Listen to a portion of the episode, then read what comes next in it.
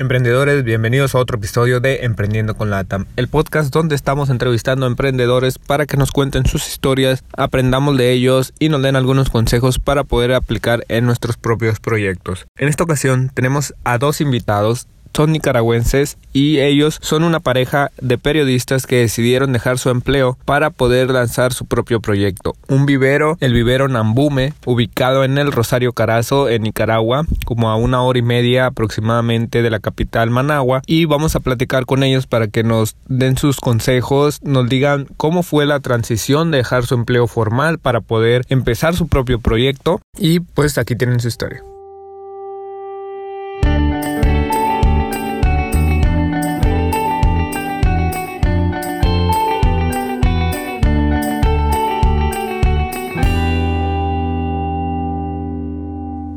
¿Cómo surge la, idea de hacer un vivero en lugar de algún otro negocio? Eh, muchas veces buscamos las utilidades o, buscan los emprendedores mayor utilidades y, tienden a pensar en algún otro tipo de negocios. La verdad es que muy pocas personas hoy en día eh, buscan crear un vivero.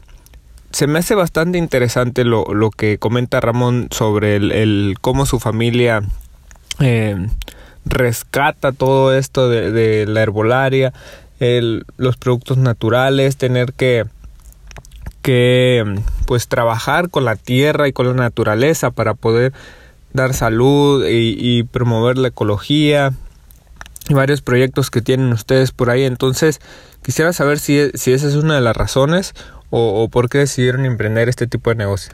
Eh, gracias por este espacio, gracias por eh, la entrevista desde aquí pues de Nicaragua y le saluda Rotzen López, yo soy propietaria y cofundadora del vivero Nambume.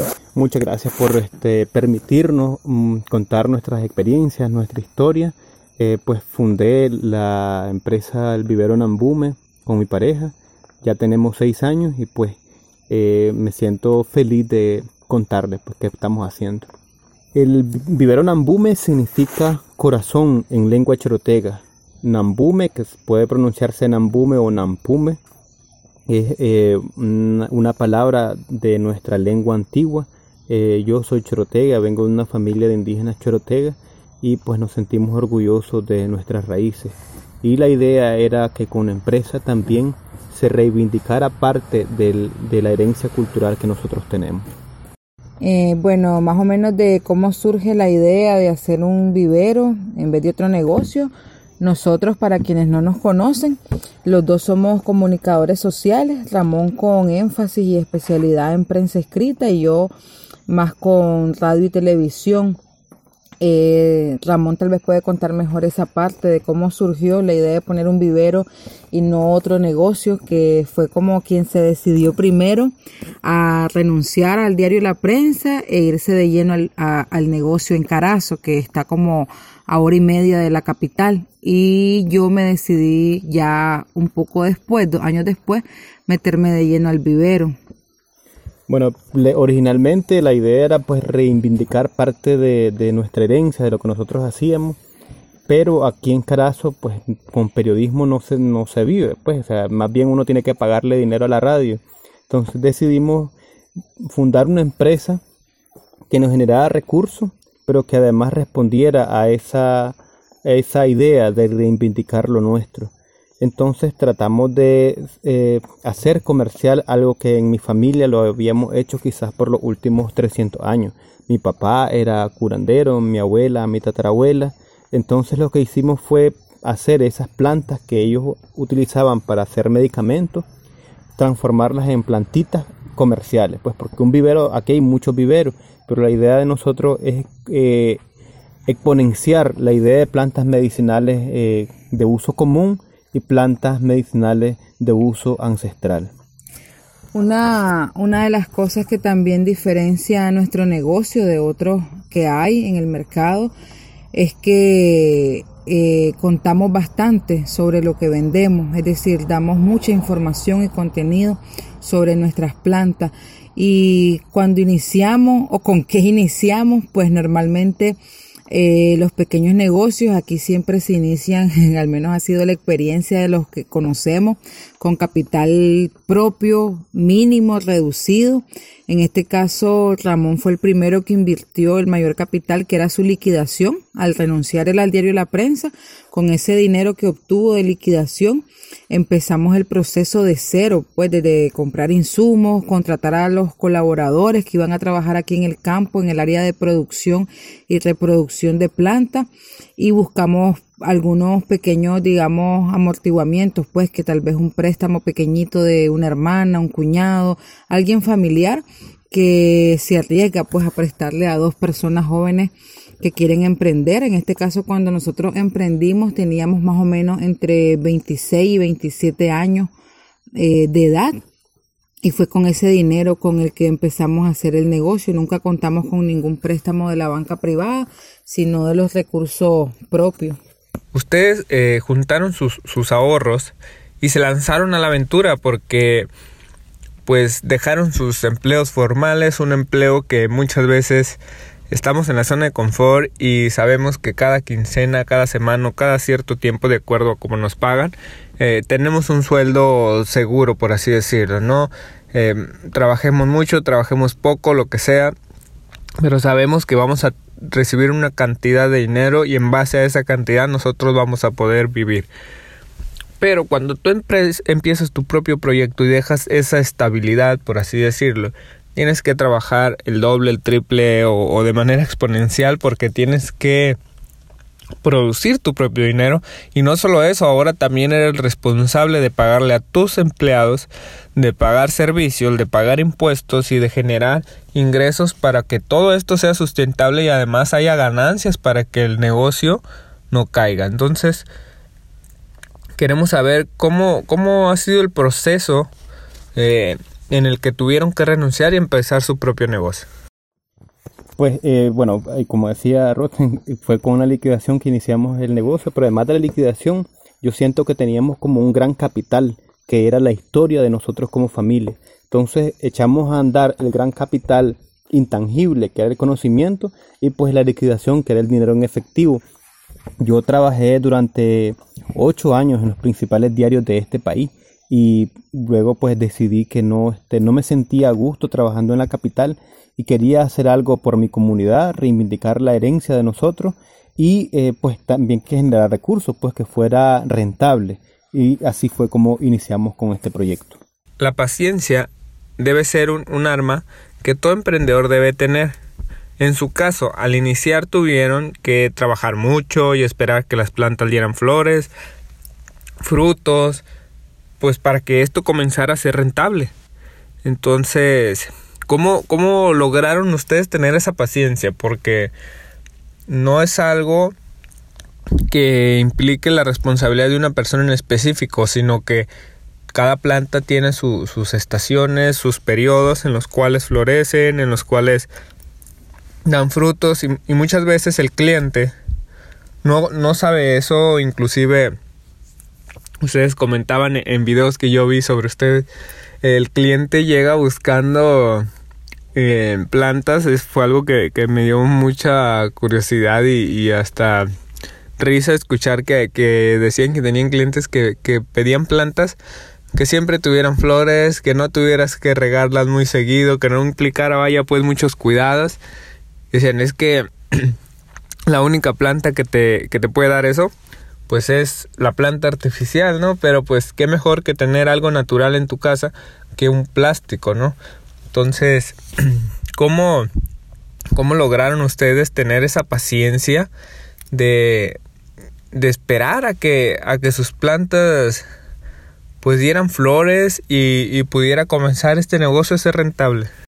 Eh, gracias Gabriel por la pregunta del tema de la paciencia, que pues en efecto al inicio no solo es paciencia, sino también como un poquito de resilientes, pues la verdad que hemos sido bastante fuertes con todo y la crisis que el país también vive desde abril del año pasado y nos ha tocado de todo, pues, o sea, esperar el proceso de las plantas, pero también el aprender a veces a no tener un salario, De hecho, seis años después, hasta ahora, estamos como ordenando el tema de los pagos de nosotros como propietarios, como gerentes. Entonces es una paciencia y una resiliencia en varias etapas, pues en la parte productiva del vivero y también en la parte gerencial, porque aún ahora con tanta capacitación y hemos avanzado un montón, no tenemos todavía un día libre. Y cuando iniciamos, por ejemplo, o sea, cómo salir a vender en tan corto tiempo, lo que hicimos fue al inicio eh, obtener algunas plántulas, comprar para poner a reproducir y también para vender. Aquí se contaba en el vivero con material genético, pero era difícil pues como esperar el tiempo en que se está lista una planta para vender y sí implicó un poco de tiempo, pero también queremos recalcar que nosotros no vendemos la mayoría de cosas ornamentales, o sea, no todo está en dependencia de si hay flores o no, porque sabemos que hay plantas que florecen solo en temporada. Nosotros el 60% de lo que producimos son plantas medicinales, comestibles, que en su mayoría son verdes, y eh, también tenemos una parte frutal y otra parte ornamental. Sí, en, además de paciencia, eh, yo creo que uno debe estar claro cuando uno inicia una empresa, nada funciona ahí nomás. Entonces yo siempre le digo a la gente, cuando yo inicié mi empresa, yo estaba clarísimo de que iba a una especie de momento en el que yo me autoempobrecía a mí mismo y dejaba de tener este, las comodidades, el confort de, de, un trabajo fijo, de tener tu salario 15 y 30, de tener tu aguinaldo, de tener algunos bonos, todo lo que puede conseguir alguien en una empresa. Y pues de alguna manera yo tenía un buen salario y tenía un buen trabajo, pero pues quería arriesgarme a hacer algo más este, que fuera propio, algo, algo que, que estuviera en mis manos construir y hacer. Y pues también aquí en mi casa pues hemos tenido una historia, mi papá se dedicó también, además de ser curandero, también se dedicaba a la agricultura. Y pues siempre hemos tenido conocimiento sobre las plantas, cuánto tiempo crecen, entonces ya estábamos claros que era algo que no iba a comenzar ahí nomás, sino que teníamos que darle una esperadita. Mi abuela se sembraba flores para ir a vender a Masaya, que es, donde es como el mercado donde se venden la mayor cantidad de flores en el país. Y pues teníamos más o menos idea de cómo era que funcionaba algo así y luego le echamos a andar y ahí vamos caminando. Ahora, eh, el proyecto, una vez que ya arrancó y que funcionó, ustedes ya tienen alrededor de seis años eh, con su proyecto. ¿Cómo ha sido su estrategia de ventas? Porque la verdad es que las, las ventas en un negocio son indispensables, ¿no? Independientemente de, de a qué se dediquen o cuál sea el giro, pues siempre es importante vender nuestro propio producto. Entonces, ¿cuál ha sido para ustedes la estrategia que utilizan para poder vender sus productos?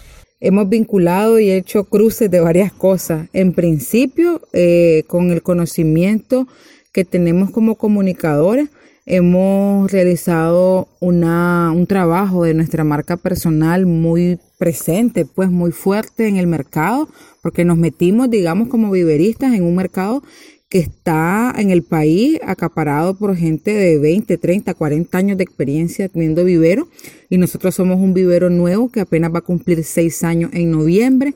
Hicimos ventas directas con los clientes, nosotros atendíamos ya sea en ferias o en exposiciones directamente a los clientes, eh, tanto cliente minoritario como cliente grande que nos ha tocado visitar y amarrar eh, ventas importantes. Y pues la estrategia ha sido el conocimiento, dar propiedades de lo que vendemos, contar historias, contamos mucho la historia, o sea, no es como una simple y, vulgar promoción de tenemos dos por uno bugambilias o X plantas, sino que decimos para qué sirve esta planta, cómo la ocupaban los ancestros esta planta y el tema de las redes sociales pues ha sido sin duda un apoyo directo en el tema de las ventas. Sí, bueno, como toda empresa, vos sabes que eh, todo microempresario tiene como un montón de sombreros, es el que limpia, es el que hace las cuentas, es el que paga, es el que vende, es el que carga, el que despacha, pues hacíamos todo. Y la principal estrategia es que nosotros dos atendíamos directamente a los clientes. Y inmediatamente que comenzamos a, funcionar nuestros principales canales de distribución eran las, las ferias que se hacían en toda la capital, entonces todavía es la fecha y nosotros participamos en una buena una cantidad importante de, ferias y esa era como, como una de las estrategias de venta. Y a la par que creo que es lo principal lo que nos diferencia del resto de viveros es que nosotros ofrecemos una especie de asesoría personal de cómo se cuida esa planta, para qué sirve, cómo la utilizaban nuestros abuelos, eh, cuál es la manera. Y por la historia de mi familia, pues la gente se siente en seguridad de preguntarme y y cree, está convencida que lo que le digo es verdad. Esta planta se utiliza de esta manera. Agarramos la planta de ciguapate y se utiliza tanta cantidad en una taza de agua. No es que yo esté dando consultas de medicina natural, pero eh, la gente cree y, tiene mucha credibilidad en lo que nosotros hacemos. Entonces creo que el, ofrecer conocimiento de manera desinteresada, porque aún no cobramos las asesorías, pero ofrecemos eh, conocimiento antiguo, conocimiento ancestral y eh, cómo se puede cuidar una planta y eso nos diferencia en gran manera del resto de la competencia. ¿Qué consejo le pueden dar a las personas que quieren dejar sus empleos y lanzarse a emprender?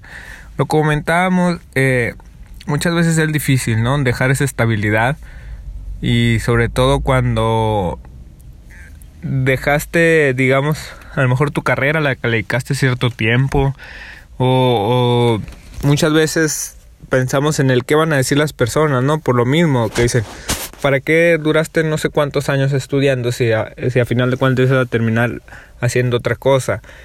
Eh, muchas veces los comentarios son difíciles, pero ustedes cómo, cómo le, o más bien qué le pueden aconsejar a estas personas que, que quieren ya dejar sus empleos y empezar sus propios proyectos, empezar a vivir sus sueños? ¿Qué consejo le podemos dar a las personas que quieren dejar sus empleos y lanzarse a emprender?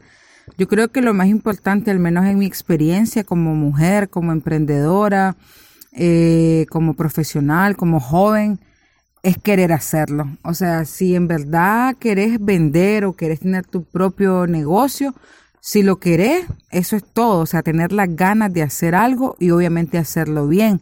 No hay como un paradigma, un ABC. O sea, ok, dejar, renunciar ahorita y mañana este es el primer paso y la segunda escalera. Creo que no, creo que el emprender es como el vivir, o sea, siempre vas a encontrar eh, tropiezos, vas a encontrar fortaleza y yo solo le puedo decir a las personas que se capaciten más. Nosotros nos capacitamos en el camino y nos seguimos capacitando, pero no estábamos tan preparados financieramente al inicio. Hay gente que se capacita toda la vida y nunca se decide a emprender, pero yo creo que lo primero es lanzarse, querer con pasión ese proyecto y luego capacitarte. Pues yo creo que eh, algo que podría recomendarle a la gente es que piense en que está en el momento indicado, en el día indicado para comenzar a hacer su idea realidad. Pero principalmente los jóvenes, quienes tenemos entre 20 o menos y 40 años, este es el mejor momento para que nosotros hagamos algo, porque estamos en nuestro mejor, nuestra mejor época de salud. Nosotros podemos trabajar duro y nos cansamos menos. Tenemos toda la energía y tenemos la oportunidad única de equivocarnos un montón de veces, caernos y levantarnos cuantas veces sea necesario. Creo que ese privilegio que tenemos los jóvenes es algo que le cuesta mucho a una persona de 50 años en adelante que tiene ya otras complicaciones de salud, que tiene, ya tiene una gran familia que hacer o tiene toda una historia que acarrea. No es que sea imposible, pero para nosotros los jóvenes emprender es mucho más fácil y, tenemos toda la energía para hacerlo y debemos de ocuparla. Lo otro es que cuando nosotros estamos trabajando en una empresa, toda esa energía, toda esa salud se la estamos entregando a esa empresa y esa empresa va creciendo con ese borbollón de energía que nosotros le estamos dando. En cambio, si nosotros dedicamos eso a algo propio, algo de nosotros, eso nos va quedando y eso que se va acumulando, ese capital. Yo, les digo, miren, cuando nosotros comenzamos, yo compraba una pala, una carretilla, y eso que yo compraba, que era capital, se va acumulando. Yo ahí tengo todas mis herramientas. Eso es riqueza. Eso es algo que yo no tenía cuando yo era un trabajador porque no lo necesitaba. Pero eso es algo que tengo allí y eso es mi capital. ¿Qué tiene alguien que es trabajador de otro cuando sale de, de su trabajo? Su liquidación y el recuerdo de que trabajó en esa empresa. Nada más. Cuando termine, cuando termine en su año y se vaya a retirar, pues solo queda con su liquidación y pues su, lo, que le puedan dar del seguro social. En cambio nosotros que construimos una empresa tenemos la posibilidad de hacer un mundo de cosas, tenemos la posibilidad de dar empleo, de transformar la vida de otro y transformar la vida de nosotros. En todos los emprendimientos siempre hay obstáculos. Para ustedes, ¿cuál ha sido el mayor obstáculo que han tenido en su proyecto y cómo es que lo superaron o cómo es que lo están superando? Respecto a esta pregunta, que es como el talón de Aquiles, ¿no? ¿Cuál ha sido el mayor obstáculo? Eh, todavía sigue siendo el ordenarnos, el ser más planificado, el llevar de mejor manera nuestra finanza y también administrar los tiempos.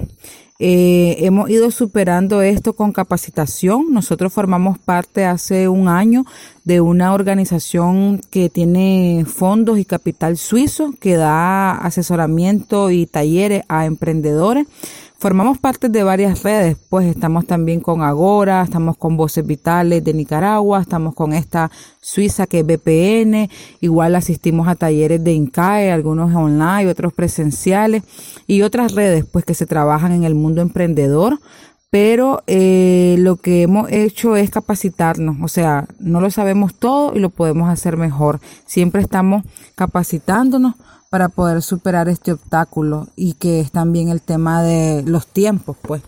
Yo creo que el principal obstáculo es uno mismo. Cuando nosotros comenzamos, definitivamente el obstáculo éramos nosotros, porque por la formación de comunicadores sociales, creo yo, tenemos como una deficiencia en materia administrativa, aunque somos muy buenos vendiendo, aunque somos muy buenos hablando, aunque somos excelentes contando historias, pues somos muy malos administrando y aunque venían ventas jugosísimas y aunque teníamos ingresos buenísimos, a, la larga no teníamos tanto capital como uno pensaría. Entonces eso se debía a que no teníamos un orden financiero y eso es una gran debilidad y ese era nuestro obstáculo, o sea, nosotros mismos. Entonces yo creo que pues uno tiene que poner mente en eso, pero reconocer cuáles son son las debilidades. Bueno, cuando uno comienza, pues uno ni siquiera ve, uno, uno cree que, que todo va a funcionar fácilmente, pues uno tiene que ir aprendiendo en el camino. Rotzen y Ramón, muchas gracias por, por todas sus respuestas. Sin duda estoy seguro que serán de mucha ayuda para aquellos que están empezando su proyecto, que todavía tienen dudas de cómo dejar su trabajo y emprender, o que van empezando y tienen algunas dudas de, de qué estrategias de ventas pueden tener, y, y todo este tipo de, de serie de cosas que nos suceden cuando vamos empezando un proyecto. Quisiéramos que nos compartan eh, cómo los encuentran las personas que viven en Nicaragua, dónde los pueden encontrar para ir a conocer su vivero, comprar sus plantas y para quienes somos de fuera de otros países, eh, si pudieran compartirnos sus redes sociales para poderlos seguir y ver cómo están trabajando y qué es lo que están haciendo por allá. Ya para concluir, Gabriel, gracias por la pregunta de cómo nos pueden encontrar. Bueno, aquí en Nicaragua eh, tenemos el vivero central que se ubica en el municipio del Rosario, en Carazo. Eh, si tienen Waze o Google Maps, lo marcan como vivero Nambume y los trae directo aquí, que es nuestro vivero central donde producimos y vendemos al detalle y por mayor. También todos los sábados llegamos a un centro comercial que queda en Managua, que es uno de los centros comerciales más antiguos. Ahí tenemos un espacio que pagamos los sábados en una tienda de coworking que se llama Tai y en todas nuestras redes sociales para todas las personas que puedan oír esto en América Latina. Nos pueden buscar en Instagram o en Facebook como Vivero Nambume que nuestro logo es un corazón, recordemos que Nambume es corazón en Chorotega y el logo pues está elaborado con parte de las hojas de nuestras hierbas que cultivamos y también tenemos el WhatsApp Business de la empresa que nos pueden contactar al 8810-8181 y pues nos encantaría que mucha gente nos escriba, que nos cuenten su experiencia y nosotros también estamos dispuestos a compartir lo que hacemos aquí en este vivero ancestral, en este vivero medicinal. Y para, para quienes nos escuchan en cualquier parte de América Latina, pues eh, nosotros los esperamos aquí en Carazo, en el municipio del Rosario, en la comarca Caña Blanca. Pueden venir de alguna manera y preguntan dónde vivía Don Concho y ahí nos van a encontrar. Nosotros estaremos aquí esperando para que platiquemos. Saludos. Agradecemos el tiempo y la disposición de parte de Roxin y Ramón, una pareja emprendedora que a pesar de las dificultades tecnológicas que tuvimos en la entrevista, ya que tuvimos que grabar todo una segunda vez, a veces la tecnología no está de tu lado y, tuvimos ahí una serie de inconvenientes, pero que pudimos resolver y espero que ustedes puedan disfrutar esta entrevista tanto como nosotros lo hicimos. Ellos siempre con una muy buena actitud y dispuestos a colaborar, estuvieron ahí al pie de la letra. Su historia es magnífica, cómo Ramón decidió rescatar el legado y la herencia familiar que, que heredó. Tuvo que dejar un empleo fijo que no es una decisión sencilla, pero con un objetivo muy claro, tener un emprendimiento social que genere ingresos pero que a la vez rescata su cultura. Ellos agregan valor a sus productos y sus servicios, lo cual ha sido una clave para que se puedan posicionar sobre sus competidores.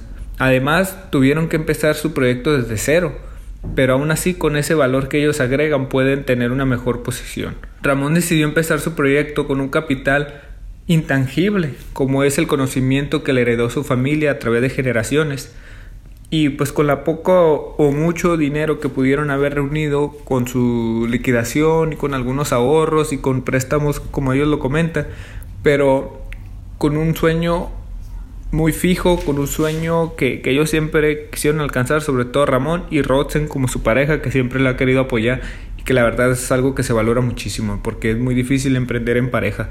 Han atravesado por crisis y eso les ha enseñado a utilizar la paciencia como un aliado las plantas tienen un ciclo, pero además estas crisis a veces generan ingresos más lentos, incluso un problema por el que atraviesan la mayoría de los emprendedores, que es el pagarse un sueldo fijo, o por ejemplo el que no tienen mucho tiempo libre, sobre todo cuando inicias tu proyecto, porque eh, no hay día de descanso como en un empleo fijo, ¿no? La tecnología la han sabido utilizar como su aliado para crear una marca de valor que hiciera competencia a empresas con mayor antigüedad que hay en el mercado, agregando ese valor a sus productos, contando historias auténticas de las plantas para ayudar a sus clientes de manera desinteresada y gratuita. Los agradecemos mucho por los consejos que nos han brindado en base a su experiencia, pero sobre todo para quienes van empezando con sus propios proyectos pero también para quienes ya están en el trayecto, incluso quienes ya pasaron por, esa etapa temprana, pero siempre es bueno ver las experiencias desde otras ópticas y aprender algo. Los obstáculos siempre se presentan, pero esta pareja ha sabido atacarla y hacerles frente capacitándose de manera constante, que es una de las recomendaciones que ellos nos hacen. Muchas gracias por habernos escuchado y recuerden que pueden seguirnos en las redes de LATAM en Facebook, Instagram y LinkedIn. Nos encuentran como LATAM Entrepreneurship. Y también pueden seguir al Vivero Nambume en Facebook e Instagram. Y de igual manera les vamos a dejar los links a todas nuestras redes y la red del Vivero Nambume en las notas del episodio. Muchas gracias emprendedores.